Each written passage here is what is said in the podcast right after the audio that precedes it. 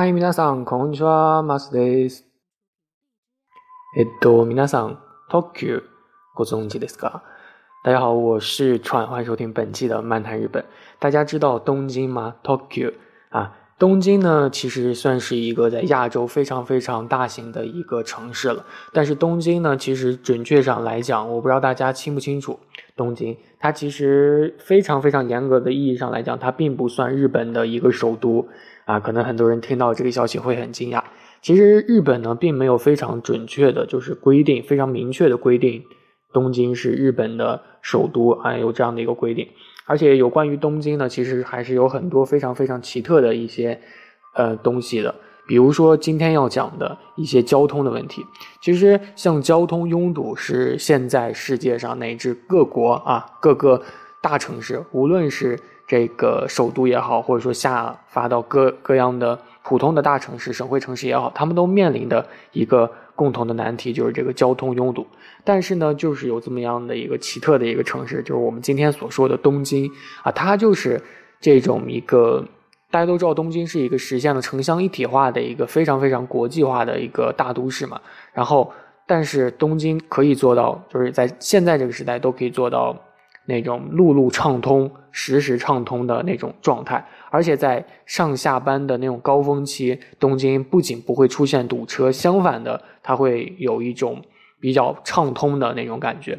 而且到现在也是啊，不知道未来会不会，但是现在就是这样的一个状态，非常非常的神奇啊！即使是平时出现了一些堵车的情况，这个东京也不会出现堵死的问题，几乎都不会出现这种。就是停下的、停滞的状态，基本都是缓慢前行的状态，除非是在高速公路上遇到那种交通事故，就会才会就是停下来。因此，就是今天可能就是想和大家说一下，为什么会有这样的一个奇奇迹呢？就是为什么东京会有这样的一个不堵车的现象？现在很多的城市，大家都知道，像北京啊、上海、广州，可能都会有这种交通拥堵的地方啊。无论是北上广，可能下到二线城市、三线城市，甚至都会有这个交通拥堵的一个问题。那么，东京是如何去解决这个交通拥堵的问题呢？这是今天我想和大家一起去探讨的一个东西啊。其实，东京呢算是日本最大的一个城市了吧？啊，面积呢应该是有两千多平方公里。啊，它呢虽然只有两千多平方公里，但是它还是不大，它仅仅只是北京市的七分之一啊。但是呢，它的常住常住人口呢超过了一千三百多万人，然后北京市呢是两千一百万人，所以根据这个密度来看，东京的这个密度其实是相对于北京市来说是比较大的啊。而且根据二零一四年的统计啊，就是说东京人口的密度是每平方公里六千一百零六人。啊，北京呢是每平方公里一千三百一十一人啊，高于北京的五倍，所以东京其实可以说是一个非常非常拥挤、非常非常狭窄的一个城市了。而且机动车呢保有量差不多超过了八百万辆啊，现在今年呢可能这只是二零一四年的数据啊，今年可能就已经有一千多万辆。而我们的首都北京呢，呃，虽然说面积比东京大了七倍，但是这个机动车的保有量呢大概。就是一千万以下吧，就是肯定是没有东京多的，啊，而且最为关键的呢，就是每天还会有六百多万名这个公司白领从附近的东京附近的其他县，比如说埼玉县啊、千叶县、神奈川县，甚至说从富士山脚下的山梨县，涌入到东京市、东京中心去上班。啊，其实东京它是非常非常拥堵的，而且有的时候房价也特别贵，所以有的人呢就选择不在东京本市去居住，而是就是比较近，就会从外地赶过来。其实北京附近也有，像北京会有什么从河北啊这些地方去廊坊赶赶过去去上班的都有，都都有这种情况出现。然后呢，呃，为什么会有这种情况出现呢？就是他们。大家也都知道，就是日本的这个交通是非常非常便利的，因为就是说这种如此高密度的人口，或者说如此多的车辆啊，人家东京就是不堵车，而且在过去的三四十年，就是这种期间呢，东京的城市交通管理还交出了一份非常非常漂亮的考卷啊，就是说机动车的这个保有量增加了两倍，但是这个交通却提速了一倍多，所以世界的这个城市管理专家呢，称为这个现象称为东京奇迹。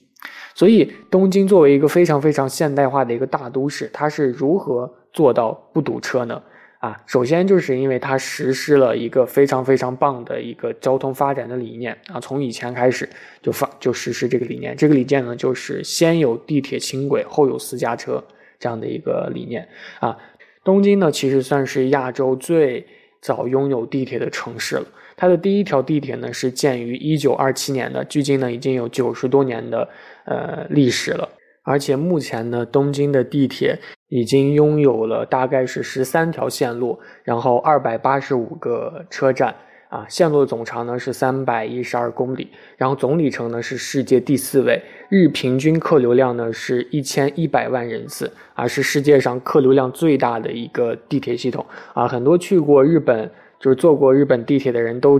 都有一个想法，就是日本的地铁经常会让自己迷路啊，因为真的就是特别特别的多，而且东京地铁线网呢是由城市中心向北向西扇形发展的啊，呈一种放射性的布局，并且呢和市郊铁路啊衔接非常的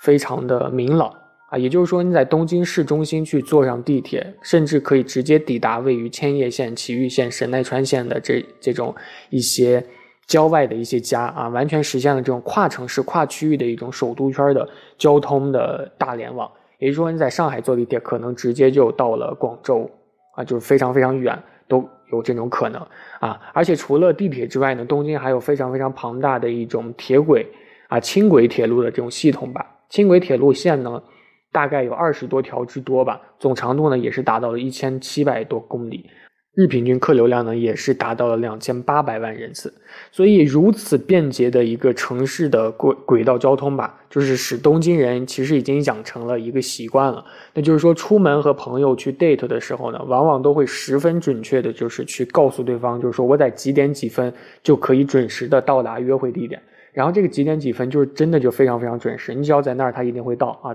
就如果他非常非常守时的话。而且这种时间是一个非常非常绝对的一个保证，就是因为整个东京乃至就是这个首都圈内的三十多条轻轨、轻轨线、地铁都是实现了无缝对接、环环相扣的状态。有的线路呢非常非常简单，就是车门直接就会对另一个车门，就是一号线可能直接下了车就是二号线啊，甚至连站台都不用出。而且就是说运营时间的准确性，他们都是精确到这个秒来计算的。所以说，日本人的严谨呢，可以说不仅仅体现在了每个人的工作习惯上，甚至呢还体现在了城市交通的一个管理上。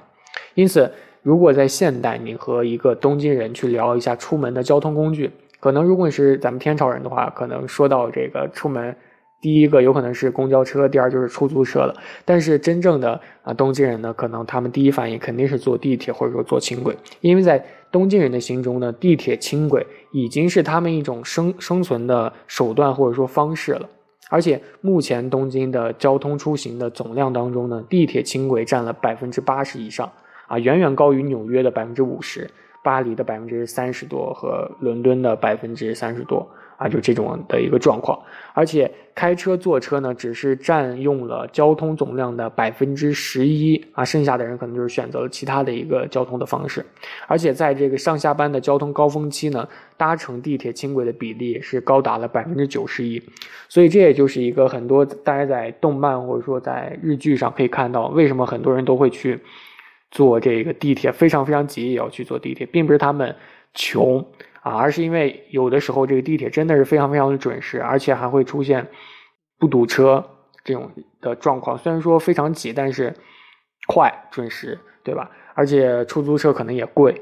就这样的一个状况。所以这种非常非常发达的地铁轻轨呢，从非常根本的根源上舒缓了东京的城市交通压力。也非常有效地控制了汽车的一个发展的数量，就使得东京呢避免了在城市高速发展中遭受了一些环境污染和拥堵的一个现象。而且非常非常值得一提的呢，就是东京呢在城市发展中是先建设地铁轻轨，然后呢再去沿着地铁轻轨线路去建设新城和居民的住宅区。所以呢，东京人呢非常非常喜欢在地铁轻轨沿线去买房子，而且还非常非常喜欢买到郊外去。因此呢，有百分之六十以上的城市居民呢居住在了距离地铁轻轨车站五百米的范围之内，而我们天朝呢，它的城市建设可能往往是相相反的，因为他们可能往往是先去往郊外去建小区，然后小区如果发展到了非常非常大的规模，这个时候呢，可能才会去建一个地铁轻轨。因此呢，就迫使了很多市民在买房子，他们都会去往这个交通发达的市中心去买啊，也迫使了就是说居住在郊外的市民呢，不得不买汽车来去解决出行和上下班的一个问题。这就是导致了咱们天朝和岛国的一个很大的一个差别，也是导致了咱们天朝道路交通拥堵的可能是一个非常非常大的一个原因吧。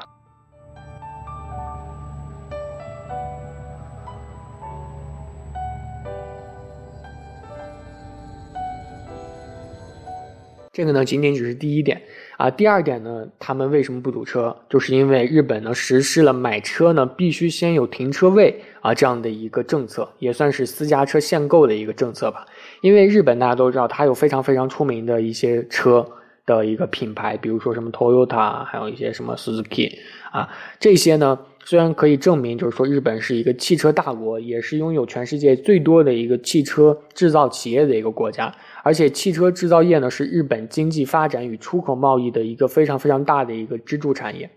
理论上呢，大家都知道，既然有这样的一个非常大的一个支柱，政府呢应该去激励鼓励国民买车。但是呢，日本政府就是为了避免交通拥堵，就制定了一项非常非常特殊的一个政策，就是说，如果你要买车啊，你必须先有自己的一个停车位。也就是说，你如果去警察局去申领车牌的时候，或者说交管所去申领车牌的时候，你必须要递交已经拥有固定停车位的一个证明啊。这份证明呢，可以是自己家的一个车库的证明，也可以是相关停车场签约的有效的长期租用车位的一个协议书啊。这就是说，如果你没有这个相关证明，证明自己有车库可以停你买的这辆车的话呢，你就不能去买这个汽车。啊，这个政策的一个实施呢，也就是产生了一个非常非常关键性的一个作用，那就是说，所有的汽车它都是有属于自己的家的，都是有属于自己的一个非常非常合法的一个停车位的。也就是说，每辆车你都不用担心啊，小区里可能会堵满啊车，你可能会进不去，也不用担心城市的道路会乱停车。这个政策呢，也是使得东京目前有一半的家庭他们没有去买车，因为。大家都知道，并不是每个家庭都会有一个停车位的。如果没有自己家的车库的话，你一定要去停车场去租的。所以租这个停车位呢，也是需要一大笔钱的，真的就是比较贵，可能多达几万元、几万日元。而且停车的这个租用费呢，它真的就是一个不小的一个数目。而且为了保持城市道路的一个绝对畅通，东京都政府呢，在两千年的时候还颁发了一份叫做《交通需求管理东京行动计划》这样的一个书啊，它呢核心思想就是自由的限制小汽车的一个出行，去减少汽车的使用次数和频率，促进就是说出行方式的一个转换。这一份交通需求管理东京行动计划呢，首先的这个目标呢，就是恢复现有道路的一个容量和交通承载能力。重中之重呢，就是治理停车啊。因此呢，东京都的政府呢，也是组建了一支专门的城市停车管理部队，对于马路边停车实现了零容忍啊。以往呢，在马路边临时停车的，只要不超过三十分钟，一般呢都不会处理你。但是后来呢，直接就改成了零容忍。啊，就是一旦发现有人在马路边违章停车，而司机又不在的话，就立刻会贴单儿、拍照啊，这样子。然后罚款的金额呢，大大概就是在一千元人民币啊左右，然后再扣两分。要知道，日本驾照呢，它一年满分也就六分，和咱们天朝不太一样啊，咱们是十二分，也就是说他们一下可能就会扣咱们四分这样子啊。所以东京都的这一个。这个非常非常可以说扣钱非常非常多的一个做法呢，也是让很多送货公司叫苦不迭。但是东京都的政府的政策就是一刀切的啊，就是送货车也必须遵守规矩，严格执行。因此呢，东京的这个送货公司也只好在城市各处去租用一个停车场，然后去使用小推车去送货。所以取缔这个。这个违法停车的这样的一个行为呢，也是使东京主要干道上的违章停车现象比以往减少了百分之八十二，啊，更是使得市中心的道路的平均开车速度提高到了每小时的五十公里。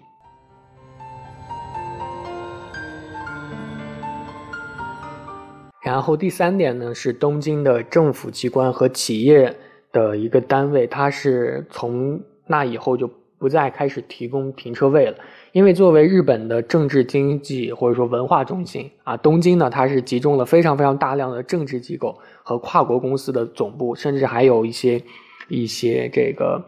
嗯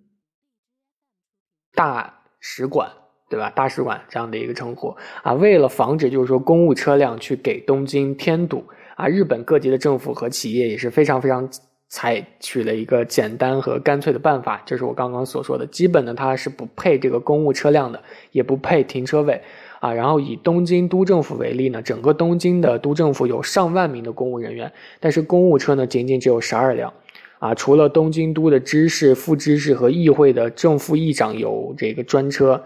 司局级以下的官员呢都必须自己去挤。这个地铁或者说轻轨去上下班，因为呢，政府大楼里面没有给机关工作人员的免费停车位啊，所有的停车位呢只留下来给这个政府机关办事的市民临时使用的，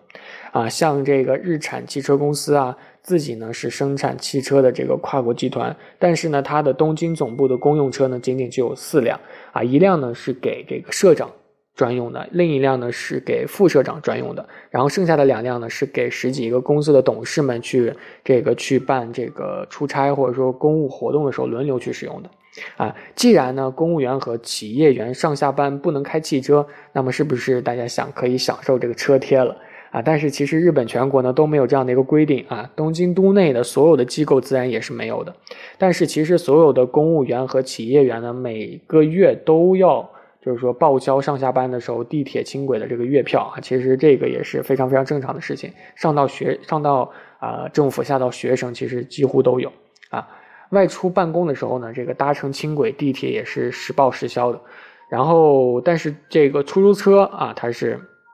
一般不会被允许的。出租车啊，它是需要严格的一个审批的，所以其实也没有必要。出租车也很贵，而且其实这个停车场的。费用它是非常非常高的，几乎是一小时十几元人民币。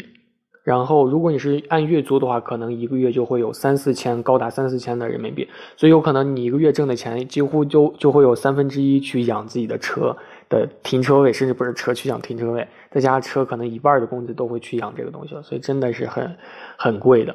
这个是第三点。然后第四点呢，就是日本的司机开车呢，开车的时候他是很少。超车的，一般都会非常非常注意礼让啊。东京人的良好的开车习惯，无疑也是在很大的程度上对于一个缓解道路的拥堵状况有了非常非常重要的一个作用。因为他们几乎不会像咱们天朝一样啊，我有的时候也会，就是会这个贴身，可能会有的时候会逼抢啊，因为有的时候非常非常的堵啊。当然，这是一个非常非常不好、非常坏的一个习惯啊。然后，因为有可能会出这个交通事故，当然。呃，除了一些非常非常特别紧急的事情呢，日本的东京的司机呢，一般都不会去超车。所以呢，如果你们在东京的道路上看到的车流，几乎都是直线上的一条，都是排队向前的，而不是这种蛇形的相互的超车。而且按这个顺序行驶呢，虽然行进上看起来有些缓慢，但是呢，它却保证了就是说车道的一个畅通。因为有的时候咱们天朝可能会出现就是。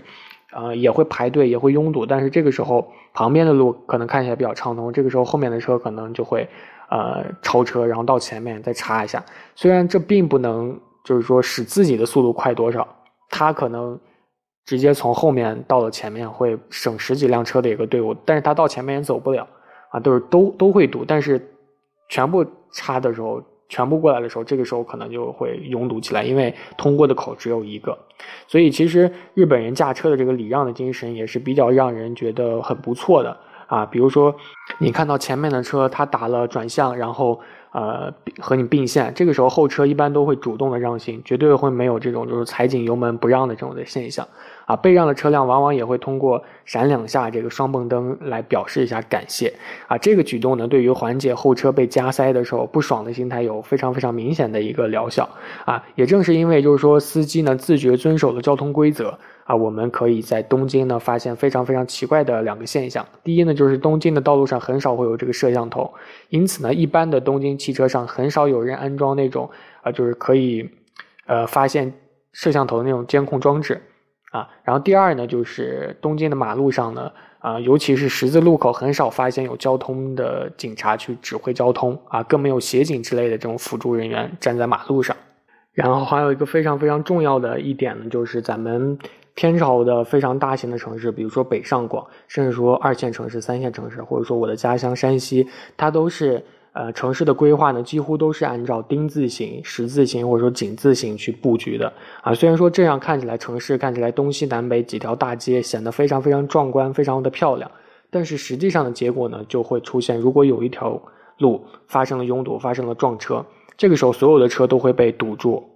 被前面的出货不是出车祸的。车堵住无法前行，而东京的道路呢，它并不是按照井字形去布局的，而是按照蜘蛛网的形状去布局的。也就是说，如果这一条路堵了啊，除了主干道，其他还有很多很多的小弄堂、小马路可以去穿行啊。一旦这个主干道发生呃车祸或者发生拥堵，所有的车辆都会去钻这个小弄堂、小马路去迅速的分流啊，除非是在高架桥上啊，高架桥上出了祸那就真的没有办法了啊，所以。